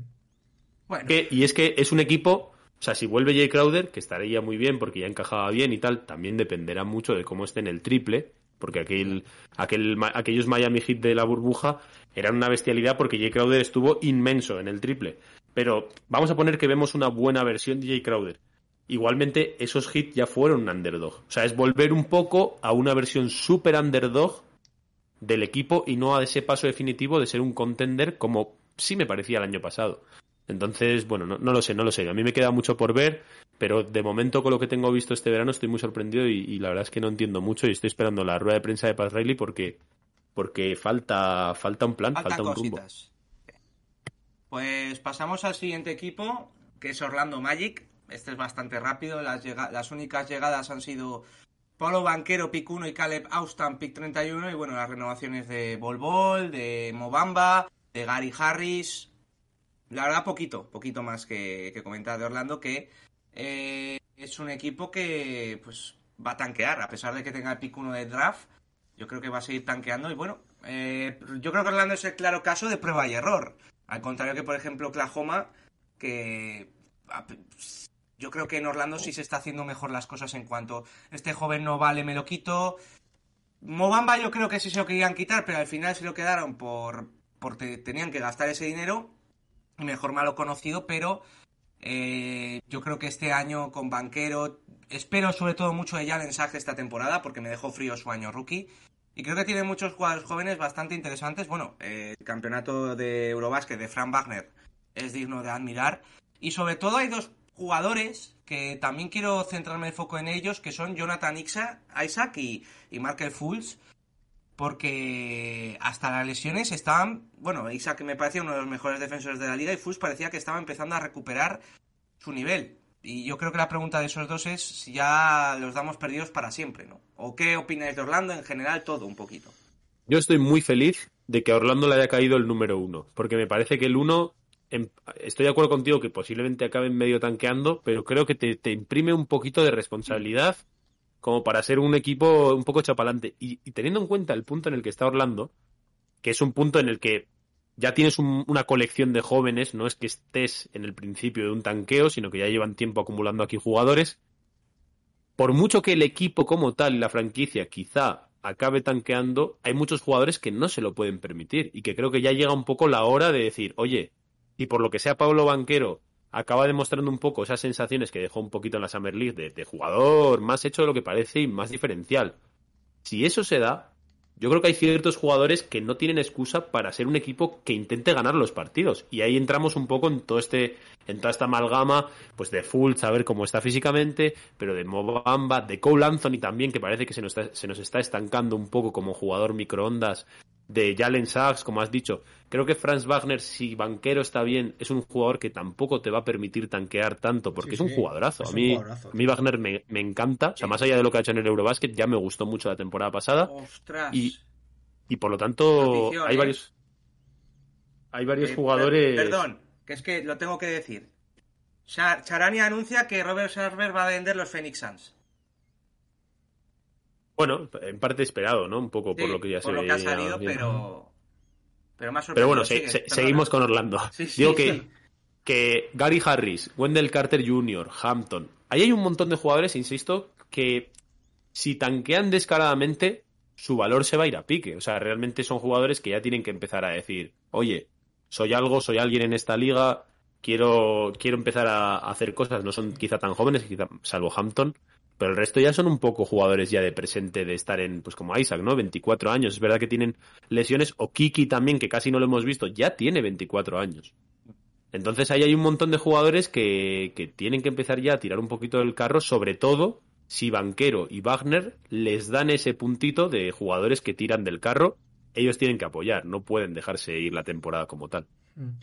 Yo coincido eh, en el tema de, del tanking no tanking. Eh, puedo comprar que la franquicia eh, esté por tanquear, pero para mí tienen plantilla para no hacerlo. O sea, a ver, ¿no? Mm. este equipo no es un equipo que va a competir por unas posiciones muy elevadas en el este, pero sí que puede ser un equipo que bien trabajado con la cantidad de jugadores jóvenes que tienen, eh, joder, puede ser un equipo muy vistoso. A mí siempre me ha gustado, desde la llegada de Con Anthony me he visto bastantes partidos de, lo- de- de los Magic y un poco su John Core y demás. Me ha gustado bastante. Hampton también que llegó de que llegó traspasado De de Denver. de Denver, eh, que yo lo había visto en Australia viendo partidos de la Melo y estas tonterías.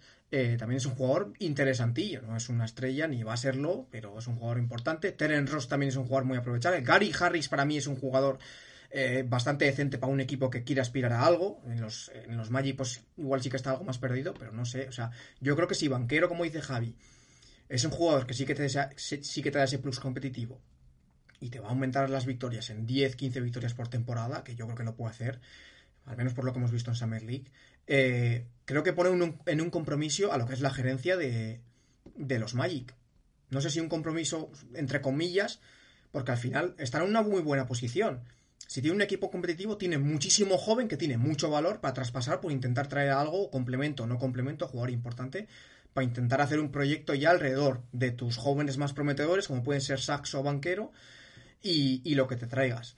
Eh, entonces, no sé, yo todo lo ¿Y que no sea una temporada de tanking de Orlando me parecería me parecía decepcionante y un error, porque es que para Mm. mí tienen mucho jugador joven capaz de ya dar ese salto de calidad y hacerte un equipo competitivo y serio. Yo pongo a los Magic por encima de los Hornets. Bueno, luego hablamos O sea- de eso, pero ¿no creéis que uno de los que más se la están jugando es Jalen Sachs? Hombre, es 100%. pronto todavía. Porque su- en su segundo año yo creo que es pronto. Yo creo que los que más se la están jugando son jugadores como Fultz, eh, Jonathan Isaac que vuelven de lesión y Cole Anthony yo creo que se juega bastante porque es su tercer año. El tercer año de los rookies suele ser un año importante porque ya estás un poco terminando tu contrato de rookie y tienes que un poco asentarte en lo que parece que vas a ser. Y aparte Cole Anthony tiene muchísima competencia, tío. O sea, si no lo hace bien, va a ser el primero que salga al banquillo. Porque con Sachs Ahí discrepo Sachs- un poco contigo, Baker. O sea, a mí me parece que, que los jugadores que estás mencionando o ya han demostrado un poco lo que son o, o hay cosas como las lesiones, ¿no? En el caso de Fultz que te pueden explicar un poquito el, el porqué de ese bajón. Pero, ¿no? Por ejemplo, el caso de Cole Anthony. Puede que Cole Anthony se esté jugando más cosas, pero yo creo que Cole Anthony ya nos ha demostrado qué tipo de jugador Sí. es. Puede que sea más, pero nos lo ha demostrado. El que no lo ha hecho es, Es Jalen Sachs. Y es verdad que Sachs es muy joven, o sea, es- va a ser su año sophomore y tal. Pero Sachs, el primer año es catastrófico. Sí, puede ser en cuanto creo- a expectativas, se juega más Sachs que con Anthony. A eso voy. más, o sea, quiero decir, Sachs viene con una pedazo de, un pedazo de hype en el draft, en el draft impresionante. Su año rookie es muy malo, es una decepción total.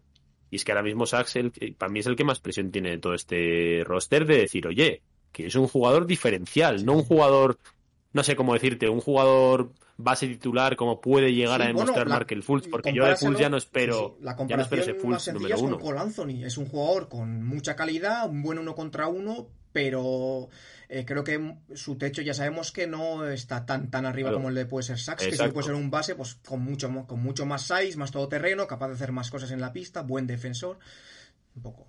Sí, Claro, sí. eso, eso. O sea, al final aquí hay calidades diferentes. Yo creo que Okiki también se, se juega algo, ¿eh? En plan, evidentemente tampoco es un jugador con tanto renombre y tal. Se pasó ese año lesionado y todo esto, Mm. pero como he dicho, tiene 24 años, eh, tiene la misma edad que Isaac. Que al final Isaac, quieras que no, ha demostrado ya ciertas cosas. De hecho, ya tiene un contrato como para las cosas que ha demostrado, ganando 17 millones. Pero Kiki ya también ¿Y tiene Bamba? que. Yo es que es- estoy muy, muy down. Yo no, yo no confío en él, ¿eh?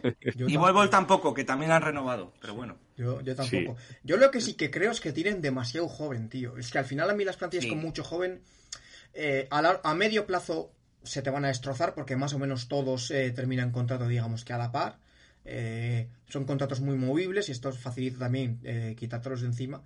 Pero es que eh, a mí lo de Wagner con y Banquero, es que los veo dos jugadores muy encasillados en un 3 alto, tío.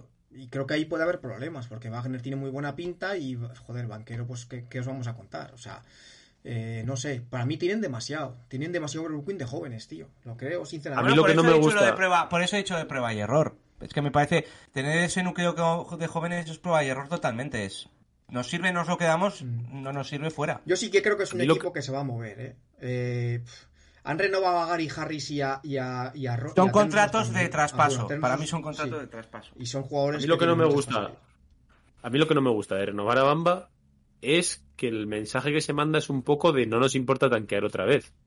Porque se le ha dado un contrato de que sí que es traspasable y tal, pero que son 22 kilos por dos años y al final, eh, quiero decir, es muchísimo mejor si realmente crees en este proyecto, traerte a un center veterano. No, pero ya de- el center ya lo tienes titular con Wendell Carter, que sí ha Por eso te demostrado digo. serlo.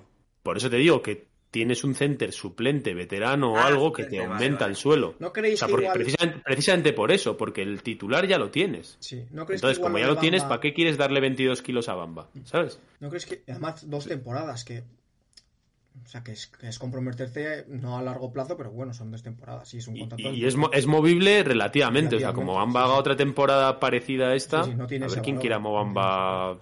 ¿No creéis que la sé. renovación de Bamba puede ir un poco tirada, a pesar de no ser jugadores que ocupen la misma posición, pero probablemente por la polivalencia que sí te pueden dar banquero y demás que pueden jugar como interior abierto?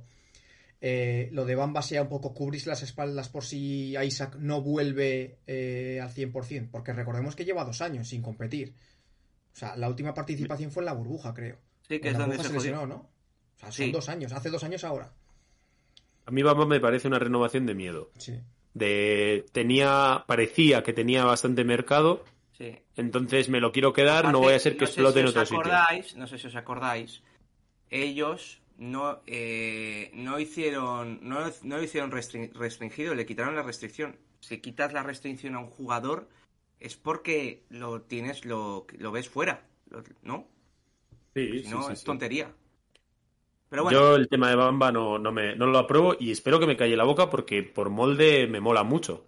Pero lo que ha demostrado de momento la NBA no es para tener ese contrato y, y no sé hasta qué punto pasa por Bamba el tema de los Magic. A mí me parece más, como bien ha dicho Iker al principio, que es un acumular todo para Sí, ver es si eso. se nos va saliendo las cosas y tal, pero sin mucho orden. total. Sin Eso mucho es. orden. bueno, pues pasamos al último equipo, que este sí que no tiene orden ninguno, que son los Joder. Washington Wizards o Washington Vaya división, Capitals. Vaya división. Aparte de la renovación famosísima de Bradley Bill, han llegado Johnny Davis, pick 10 de draft, eh, vía traspaso Monte Morris y Will Barton, han fichado a Tag Gibson y a Delon Wright. Se les ha ido Thomas Bryan, Kentavious Caldwell Pope, Satoransky al Barça, Is Smith y, eh, este, y Raúl Neto. Pues mira, A si ver. me, dejas, em- si me dejas empezar a mí, yo Vale. te lo resumo muy fácil. Qué, perezón, qué perezón de plantilla. Y te lo digo como alguien que le tiene simpatía a los Wizards, que estuve ahí en su estadio y tal, les cogí cariño. Y me hice medio de los Wizards en aquella época ahí con, pues con, con, Bill, con Wall, con Nene Hilario, con Gortat, el martillo polaco, con todo el mundo. Y me encantaba ese equipo, con Otto Porter y tal. Pero es que desde entonces, o sea, es una decadencia tras otra todos los años. O sea, es un sin rumbo. Mm, No sé hacia dónde van. El, el culebrón Bradley Bill al final se ha resuelto dándole todo el dinero del mundo a un jugador que parece estancado en, en ambición, en, no sé. El equipo, poco a poco, cada año ha ido perdiendo en calidad. Eh, Si, si bien no ha llegado a ser un equipo ultra tanking porque tienes a Bradley Bill y eso no te lo va a permitir nunca, eh, un equipo que no despierta gran cosa, jugadores que no se han convertido en nada, como Rui Hachimura, que sigue siendo muy joven y tal, pero no, no ha ya tenido tiene el 24 inicio, años, ¿eh? no ha, sí, no ha tenido el inicio esperado y, y no sé, ni, ni para adelante ni para atrás con aquel traspaso en el que llegan todos esos jugadores de los Lakers, ¿no? Con, con KCP, con, con Kuzma y todo eso que dices tú, bueno, ¿para qué han hecho de todo ese esto? traspaso el único que queda es Kuzma, porque Harris se lo ventilaron en el trade de, de invierno y ahora se han ventilado a KCP. A mí, de hecho, ese traspaso no me parece tan mal porque al final, dentro de las posibilidades que tenías, le dabas un equipo lo más competitivo posible a Bradley Bill, ¿vale?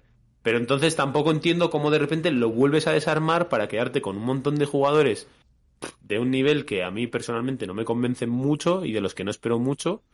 Y a la vez lo. O sea, todos esos jugadores jóvenes que no sabemos hacia dónde van, los pones con jugadores más veteranos que en principio no te van a llevar a ningún lado, como son Will Barton, Taz Gibson, eh, Porzingis, no, no sé, o sea, a mí me parece que es como, como un equipo sin mucha cabeza, no sé, no, no entiendo muy Estoy- bien dónde está el rumbo de la Sobre franquicia. todo porque hay otra cosa. Eh, Johnny Davis es un, es un escolta anotador. ¿A qué drafteas un escolta anotador si tu intención es de un primer momento es renovar a, a Bradley Bill. Y lo siento mucho, pero cuando se hace en el draft, yo ya estaba seguro de que, de que Bill estaba. eh, no, no que yo estaba seguro, mejor dicho. Yo creo que cuando los equipos hacen el draft, parte de la agencia libre, al menos los jugadores suyos, saben si están fuera o no. Yo creo que, que, que Wizards sabía ya en el draft que Bradley Bill iba a renovar con ellos. Entonces, no entiendo por qué seleccionas a Johnny Davis cuando es un perfil, es un escolta seadito anotador, pero, pero ya está. Eh, y aparte es que ya tienes esa pieza también diferente, porque es más cat and shooter en Cory Kispert. Advilla sigue siendo... ¿Qué es Advilla? Es que no sé qué es Advilla. Es un prototipo de jugador que se supone que te... Un alero que te podía hacer un poco de todo y a mí lo que me ha demostrado es que es un tío que no te hace nada. Eh, Hachimura igual es el que mejor sensación me da, pero sigo viendo que no da el salto. Y luego lo de Bradley Bill, pues podemos, creo que lo hicimos, sí que lo hablamos en un podcast tú y yo, que lo comparamos un poco de Wizards con Portland, ¿no? Sí, con, Con Lillard. Con Lillard. Para, para mí hay, mucha, hay una diferencia muy grande entre lo que ha hecho Lillard por Portland, que puedes argumentar si eres frío, si eres un Jen frío, si eres un Danny Ainge, ¿no? Dices, yo a Lillard no le hago esto, pero sí puedo entender que Portland le haga eso a Lillard por todo lo que les ha dado. A pesar de que no han llegado a, Mira. a- a grandes cotas, con Lillard se ha llegado a una final de conferencia y con Bill no Sí, sí. y más voy a y voy a ser más más voy a ser más voy a tirar más fire en esto. Cuando los Wizards estaban bien era por John Wall. Cuando John Wall se rompe los Wizards bajan en ese escalón de mediocridad a pesar del salto de Bradley Bill se baja a un escalón de mediocridad que es el octavo noveno décimo. El año que Wizards se mete en playoff es por Russell Westbrook, no por Bradley Bill. Yo no estoy diciendo que Bradley Bill sea malo. Digo que me parece un buen jugador, pero que no te ha... que creo que es un gran jugador, un All-Star perenne, pero que no te hace... yo creo que no te hace ganar. Te hace ganar algunos partidos, pero con Bradley Bill vas a estar en la mediocridad. Los Wizards cuando eran un equipo que digas, ojo que pueden sorprender este año, para mí, para mí era más por John Wall. Y el año ese de la 2021 que se meten en playoff es porque Russell Westbrook da un salto de calidad de febrero hasta final de temporada. Entonces, yo es que veo un fallo muy claro en vender tu alma al diablo a un jugador que te hace ser que no te sube el nivel, te sigue manteniendo en esa mediocridad. Que sin Bill estarías tanqueando. Yo creo que sí. Pero igual es la mejor opción a, a futuro. Yo estoy bastante en desacuerdo ¿eh? con lo que has dicho. O sea, a mí me parece que quitas a Bill, pones a Wall en todos los años que ha habido Wizards sin una segunda espada y hace lo mismo o, o similar. Sí, pero, Puede es- ser, sí, pero... pero- lo que creo es que a lo que voy es que Bill no puede ser tu primera espada. Para mí, Yo- cuando Wizards estaba bien, era porque Wall era la primera espada. Pero es que estaban los dos. el- o sea, cuando, era- cuando los mí- Wizards estaban bien, había un equipazo. pa- sí, no como ahora. Para mí, Wall tenía. Sergio, Tú pones aquellos Wizards de Para mí era más estrella con. Otto Porter y tal. Le quitas a Bill y son un equipo sin más. Pero que. Sí, no lo sabemos. Es que para mí, Wall sí era más estrella que Bill. Para mí sí. Sí, pero que, que tampoco te elevaba mucho más el suelo si no tenías una segunda Ya, pero lo que no puedes hacer es vender tu alma al diablo en Bradley Bill. No sé, a ¿Qué mí me parece que que a, a mí me parece que Bill estos anteriores años ha llegado incluso a ser uno de los mejores anotadores de toda la liga. El problema es que si no tienes Sí, nadie al pero lado, sigue, seguía siendo mediocre. ya pero ¿Para que John Wall, tam- que John Wall tampoco es si LeBron. quedas noveno? Sí, pero que yo creo que quitas a Bill y pones a Wall en esos años sin una segunda espada de ese nivel o un equipazo, No lo sabes. no creo no creo que hubiese hecho No mucho lo más. sabes. No lo sabes. ¿Tú crees que tú crees que quitando a Bill y poniendo a Wall Es hubiese sido Wall- tercero, Wall- segundo Wall- del este? Wall sano, ¿eh? Wall Prime. Hablamos Wall, de Wall Prime. Wall Prime, Wall Prime. A mí Bill- Wall Prime me parece mucho mejor jugador que Bradley Bill Prime. Vale, pero eso no es lo que te estoy diciendo. Te estoy diciendo que con Wall Prime, sin, sin Bradley Bill, ¿a dónde lleva esos, a estos Wizards, a estas plantillas de los Wizards que ha habido estos últimos cinco años? Pues igual, no lo sé, pero igual John Ball sí te... Digo, John Ball, he dicho John Ball, ¿no? Me cago en la leche. Sí. Igual John Wall sí te hace mejores a los Kispert, a los Azvilla, a los a los Johnny Davis de turno. yo es que igual es un poco hot take, pero yo creo que se tiene mucha estima al John Wall aquel, el prime John Wall de aquellos años, que evidentemente fue un jugadorazo, pero yo creo que era la, un poco el recuerdo que tenemos de él. Yo creo que está un poco sobredimensionado porque era un jugador muy espectacular, con un ritmo bestial en pista, muy chulito, de estos que un poco pues gusta ver, ¿no? Como ya Moran puede ser ahora. Eh, que, que dices, mira, voy a ver si yo hace un poco el tonto y a ver si me divierto un poco. Yo, no sé, creo que su nivel prime, eh, yo creo que Bradley Bill lo ha alcanzado, sinceramente. Evidentemente no, ¿eh? no lo ha alcanzado en un nivel competitivo similar, porque Bradley Bill prácticamente no ha podido disputar ningún año eh, cosas importantes en playoff, más allá de primera ronda random y así. Pero es que no sé, Sergio, es que lo que criticas tú ahora de Bradley Bill es lo mismo que criticabas con, con Devin Booker, tío.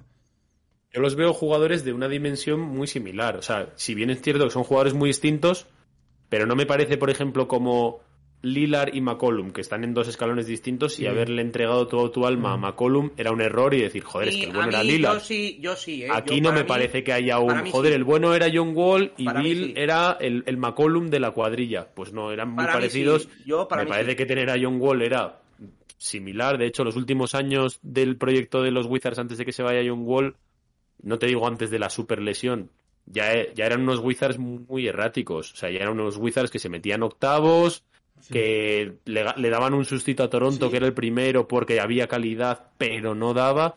Y me parece a mí que haber puesto al John Wall Prime estos Yo- cinco años en los Wizards no te cambia nada me, la ha gustado, del me ha gustado que hayas hecho, hayas hecho la referencia entre Lillard, McCollum, John Wall y Bradley Beal, porque yo sí, ¿eh?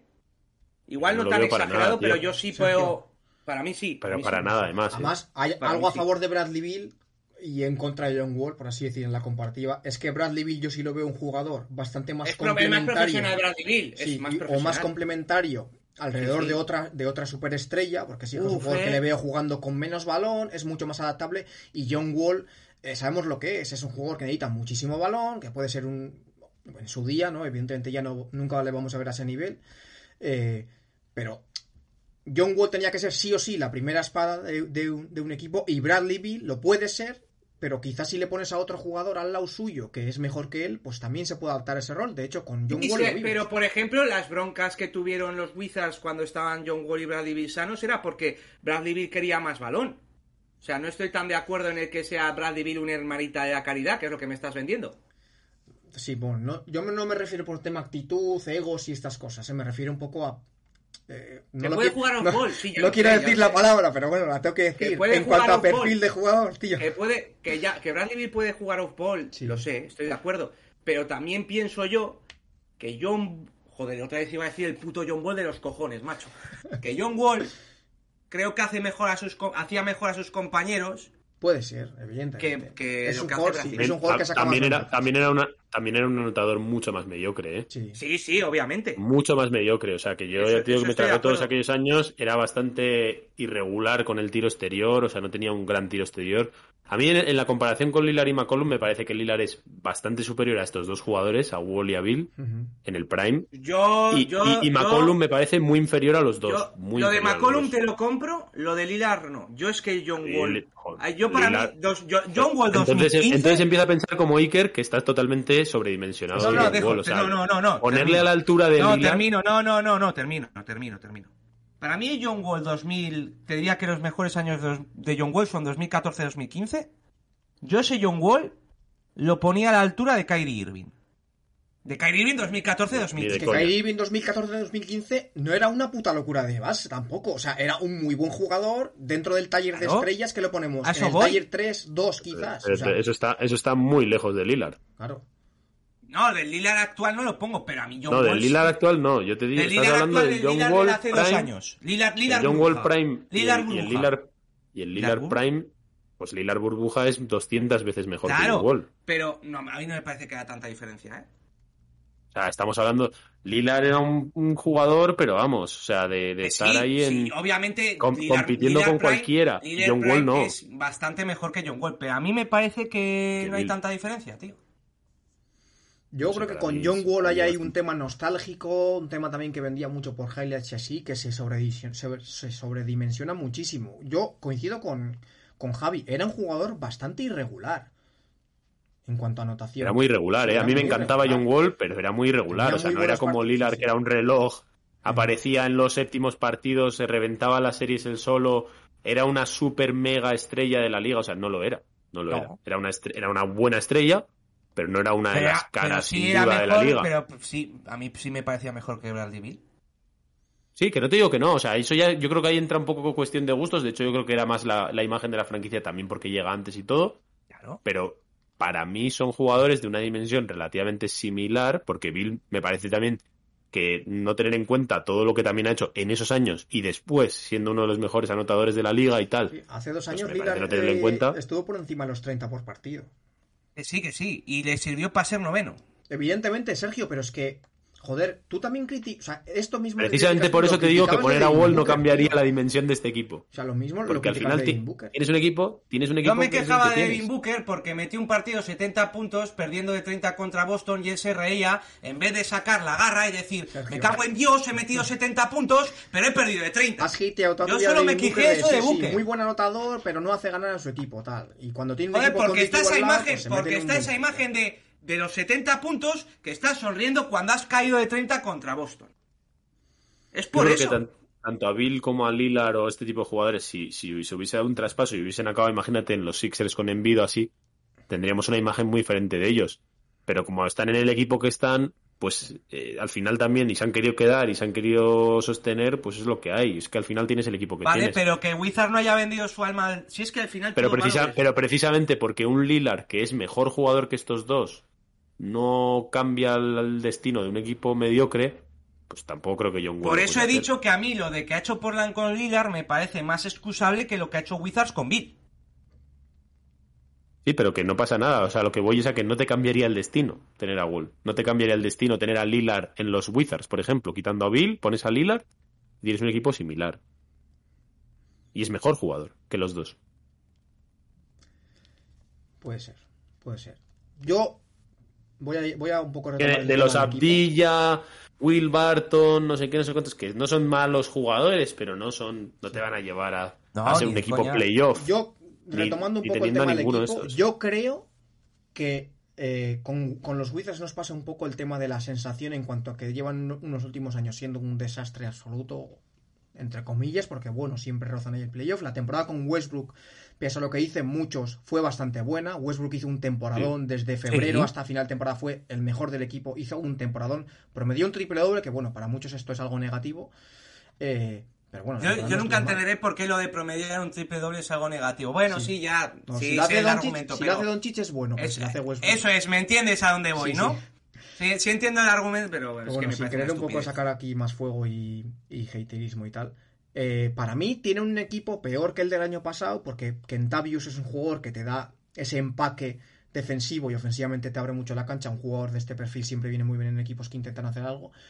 Pero tienen jugadores jóvenes que si terminan por explotar, yo creo que no lo van a hacer, pero si terminan por explotar, pues igual pueden competir otra vez ahí. Joder, es que al final el play-in es quedar décimo, tío. Y para mí tienen plantilla para quedar décimos. Sí, pero a mí, por ejemplo, en el tema de los guards, bueno, guards, mejor Sí. dicho, bases, Han perdido mucho, evidentemente, porque Monte Morris como base titular, a mí me parece un base a mí, suplente a mí me parece que han ganado, ¿eh? A mí Monteborris me parece Pero, Sergio, un Monte Morris muy como base sobrio y. Delon Wright también. Como base titular lo ves tú de verdad. ¿Quién tenía el año pasado de base titular Wizards? Que no me acuerdo, ¿eh? Eh, a ver, los últimos años han tenido a Dinwiddie y a, Bueno, sí. y a Westbrook. A ver, Dinwiddie hasta mitad de temporada, ¿no? Dinwiddie, Dinwiddie, la cosa de Dinwiddie es que si Dinwiddie sería el Dinwiddie de los Nets, también te pongo antes a Dinwiddie. Pero es que en Wizards ya llegó. Salió. Que, que en, el- en las primeras dos semanas ya decía declaraciones suyas de que no le gustaba estar aquí. Sí. Ish Smith, que es un poco perfil Monte Morris, base suplente Me a parece Sarito. mejor Montemorris. A mí también, sí, sí, a mí también, eh, mucho más además. Pero yo a Montemorris tengo dudas en cuanto a un base con mucho minutaje. Sí que es verdad que tienen eh, los tienen mucho alero que puede jugar mucho minuto. Y que Y si Delon Wright también es buen base, pero Delon Wright es buen base Sí, pero suplente. como va, pero eso, como base suplente, Sergio. Para lo que voy yo, igual podemos ver más minutos de, de Bradley como base y tener pues un backcourt formado por Advilla, que al final es un exterior, eh, Hachimura en el 4 y Kuzma de alero en vez de 4 abierto, que ha, bueno, ha rendido muy bien de 4 abierto en, este equipo. No sé, para mí tiene un equipo que si Bradley Bill está sano todo el año y Porzingis tiene una buena temporada, eh, yo no es un equipo al que vaya a seguir porque evidentemente no voy a malgastar mi tiempo en mirar este equipo, pero creo que es un equipo que puede competir y entrar en play-in. Es que el play-in es muy barato en el este, tío, o sea... Que con esta plantilla le da para entrar décimo, que en el este hay Tú pones. Hay tú cada pones- equipo en el escúchame, este, tío. escúchame, quieto, quieto, quieto, quieto. ¿Tú pones esta plantilla mejor que la de los Knicks? No, Ah, ya está. no. Pero tienen, tienen un jugador mejor que cualquiera de los Knicks, sí. Sí, hombre, claro. Es un, es un equipo que después de hipotecar a todo a Bill, ni compites ni tanqueas. Y ya está. Ya, yo, Sí, yo veo, yo es que creo, va a ser el típico equipo que va a quedar 11. Es que estoy segurísimo. Y llevan varios años, entonces no les cae nada súper tocho en el draft, como para pensártelo. Y se quedan Y te, te, te- te caen los Abdilla estos que ni van ni dejan de ir, ni los Hachimura, ¿no?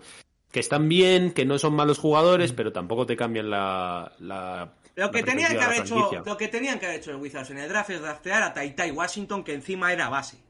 Y tenías el puto chiste. Y ya está. Tenían que haber traspasado a Bill ya hace años y llevarse Ah, una buena sí. bolsa. Y, y- y fíjate, fíjate que los Jazz, que yo lo veo, estoy, ya sabes que estoy totalmente en contra. Los Jazz que el año anterior son el número uno del oeste, cogen y vuelan todo por los aires, estos que son el once no lo hacen, tío. Yo es Es que, increíble. aparte, pues yo qué sé. Por ejemplo, llamo a Denver. Oye, llama el Murray este, ¿cómo está? Dame llama Ya, el pero- Murray y otra ¿Pero cosa. para qué quieres a Jamal Murray si vas a estar en, el mismo- en el mismo 24 lugar? años, tema de edad. Pero, va- pero vas a quedarte en el mismo sitio. Vas a tener un jugador que te va a obligar a Jamal pelear, Murray, no vas a pelear. Jamal Murray y Michael Porter Jr. por Bill, ¿no lo haces? Sí, por, por valor sí, pero no me cambia la realidad. Seguiré siendo un pero equipo que no, no me da para competir, pero Son no me más da para jóvenes. competir. Pero Denver Sí, no pero te también suelta, cobran, Denver no te suelta también Jamal cobran dos máximos. También cobran dos Por máximos ¿qué y no, no? y no voy a competir. Ah, bueno, por Bill sí. Pero le voy a tener que meter ¿eh? dos ¿Qué? máximos a dos tíos que no voy a competir. Voy a gastarme un montón de pasta en dos tíos que no me van a hacer No lo sabes. ser uno de los mejores equipos del, este. Hombre, a no priori lo no. sabes. Tú quitas a Bill y pones a Jamal Murray dónde y a Porter Bill y Jr. por quién? ¿A dónde mandas a Bill y por quién? Lo que ha hecho Utah. Sacar una bolsa de picks, Pero tanquear si ya como estás Dios en contra manda. de eso, te estás contradiciendo. No, estoy en contra de eso si soy el uno del oeste, del oeste. No si soy el 11 y no voy a ningún lado. No, estás... Joder, has puesto a parir a Minnesota. No, a Utah. A Utah, Utah por ser recibir- el Utah, cuatro Utah, perdón, del no, no, no, oeste. No, no, no, no, no, no, no, no, termino, termino, oeste. termino, termino. Has puesto a parir a Utah por, por, por conseguir solo picks y ahora que te estoy No. ofreciendo a Michael Porter Jr. y Jamal Murray por Bradley Bill, no lo aceptas. Si ya te lo estoy explicando y no lo quieres entender. Yo he criticado a Utah por ser un equipo ganador en el oeste con un jugador joven. Ganador, Waz- entre comillas, Wizards- que no pasaban de primera ronda, pero bueno. Da igual, son el quinto del, el quinto del oeste el año pasado y el uno el anterior. Y tienes un jugador joven, como para seguir por lo menos construyendo equipo alrededor de él. Y los Wizards son que el 12, el 11, el 13 no tiene nada que ver. No tiene absolutamente nada que ver. Entonces yo no estoy yo no critico el tanquear como tal. Ojalá no tanquease nadie. Pero tanquear siendo los Wizards o siendo los Spurs Sí. o algo así, pues tiene sentido. Tiene- Lo que no tiene sentido que- es ser uno de los mejores equipos de la NBA y tanquear porque no te atreves a generar un equipo en torno a esos jugadores, coño. Llega un que momento cambiar ese equipo, ya han hecho ese equipo y no les ha dado. Bueno, pero sigues teniendo, sigues teniendo, ¿cuántos años tiene Donovan Mitchell? El 25. Pues sigues teniendo ahí balas para disparar. Y de hecho, Donovan Mitchell, lo primero que ha dicho en Cleveland ha sido, yo no tenía ningún problema en seguir jugando con esos tíos. Es totalmente distinto a esta situación. Entonces, sacar lo que yo critico el tanking, no. Yo, yo lo que critico es lo que ha hecho Utah, porque era un equipo ganador. Como si ahora de repente Miami coge, tira a Jimmy Butler y tanqueas así porque sí. Pero Wizards, San Antonio, bueno, pues es que, ¿qué van a hacer? Bueno, pues eh, competir como ha hecho San Antonio. Se ha pasado tres o cuatro años compitiendo, no le ha llegado nada y te quedas ahí en tierra a nadie como los Wizards. Solo si quitas a Bill de este plantilla de los Wizards, es una de las plantillas más mediocres de toda la liga. Entonces, pues, pues, pues, pues, ¿a dónde vas? O sea, a ningún lado. Entonces, ¿para qué quiero yo a Jamal Murray o a Michael Porter en lugar de esa bolsa de picks? ¿Para quedarme décimo, octavo, noveno, play-in, fuera? Para eso tanqueas y ya está. Eso sí lo entiendo. Que no es lo mismo, Sergio. Me gustan las hot takes, pero no, no va por ahí. Bueno. Eh, vamos a hacer rápido, porque es que me tengo que ir a currar en nada. Sí, llevamos Vamos a hora y hacer rap- ya, ¿eh? Vamos a hacer rápido cómo vasca, se, señota. ¿Cómo Queremos mucho vamos? la tabarra. ¿Cómo, Y de estos equipos que no lo merecen. Sí, sí, sí. Es que- ¿cómo, cómo vamos a clasificar la, la división? Del 1 al 5 y, y, y cerramos el chiringuito. Ahora, Iker, empieza. Vale, para mí, eh, primero, Miami sin ninguna duda, creo que es Mm. evidente, a pesar de que no se ha movido, es el único equipo de estos que no se ha movido prácticamente, le da de sobra para quedar eh, primero de esta división. Segundo pongo Atlanta, tercero voy a poner a Washington, cuarto Orlando, quinto Charlotte. Pues yo voy a poner Miami primero, segundo Atlanta, tercero Orlando, que es más un quiero que un creo. Cuarto Charlotte y quinto Wizards, tío. Qué Yo creo que la Melo Ball va... Es que yo creo que la, la Melo Ball y así van a tener más orgullo que esta Yo Wizards, creo tío. que primero Miami, segundo Atlanta, tercero Wizards, cuarto Charlotte y quinto Orlando. Todo es diferente, ¿eh? Me mola. Sí. Eh, Let's go. bueno, pues... ¿Alguna cosita más o lo dejamos ya por aquí? Es una hora y media, estoy Yo- cansado ya. Sí, eh. yo lo dejaría. Y encima con la previa. eh, la Beal de del ordenador. eh, ha, estado, ha estado complicado, no sé. Hora y media ya de turra, Ahí- yo creo que ya vale, ¿no? Buena turra. Tiros eh. por ahí a vivir, hombre. Sí. Menuda turra. Buah. La Massive Turra. Uf, no, no jodas, va a ser la de los miércoles, la Massive Turra, ¿eh? La Massive Turra. Ay, bueno. Pues se van despidiendo. Antes de nada, bueno, antes de despedirnos, bueno, sabéis que podéis encontrarnos en, en iBox, en Spotify, en Twitch, en Twitter, en Instagram, en todas las redes sociales habidas por haber, que tenemos el Patreon, que tenemos eh, artículos exclusivos en Patreon y podcasts exclusivos en Patreon. El otro día se grabó uno hablando de eh, qué se considera eh, una est- superestrella NBA y hay palos para Javier Rojo y Jimmy Butler. Pero bueno, eso es para los Ojo. patronos. Ojo. Así que se van despidiendo de ustedes Iker Moreda, Javier Rojo y un servidor. Y volvemos el miércoles. Que el miércoles haremos la división central: Milwaukee, Chicago, Atlanta. No, Milwaukee, Chicago, Cleveland, Detroit e Indiana.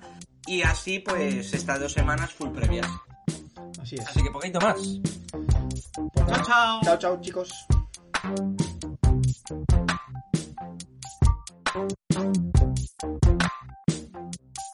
And I got love for David Fisdale too. And oh, by the way, when we talk about girlfriends and wives in the NBA, y'all need to take a look at Mrs. Fisdale. My God, she's something special. I assure you, you would see why that man is one of the happiest men on earth. Having said all of that, Take that for data.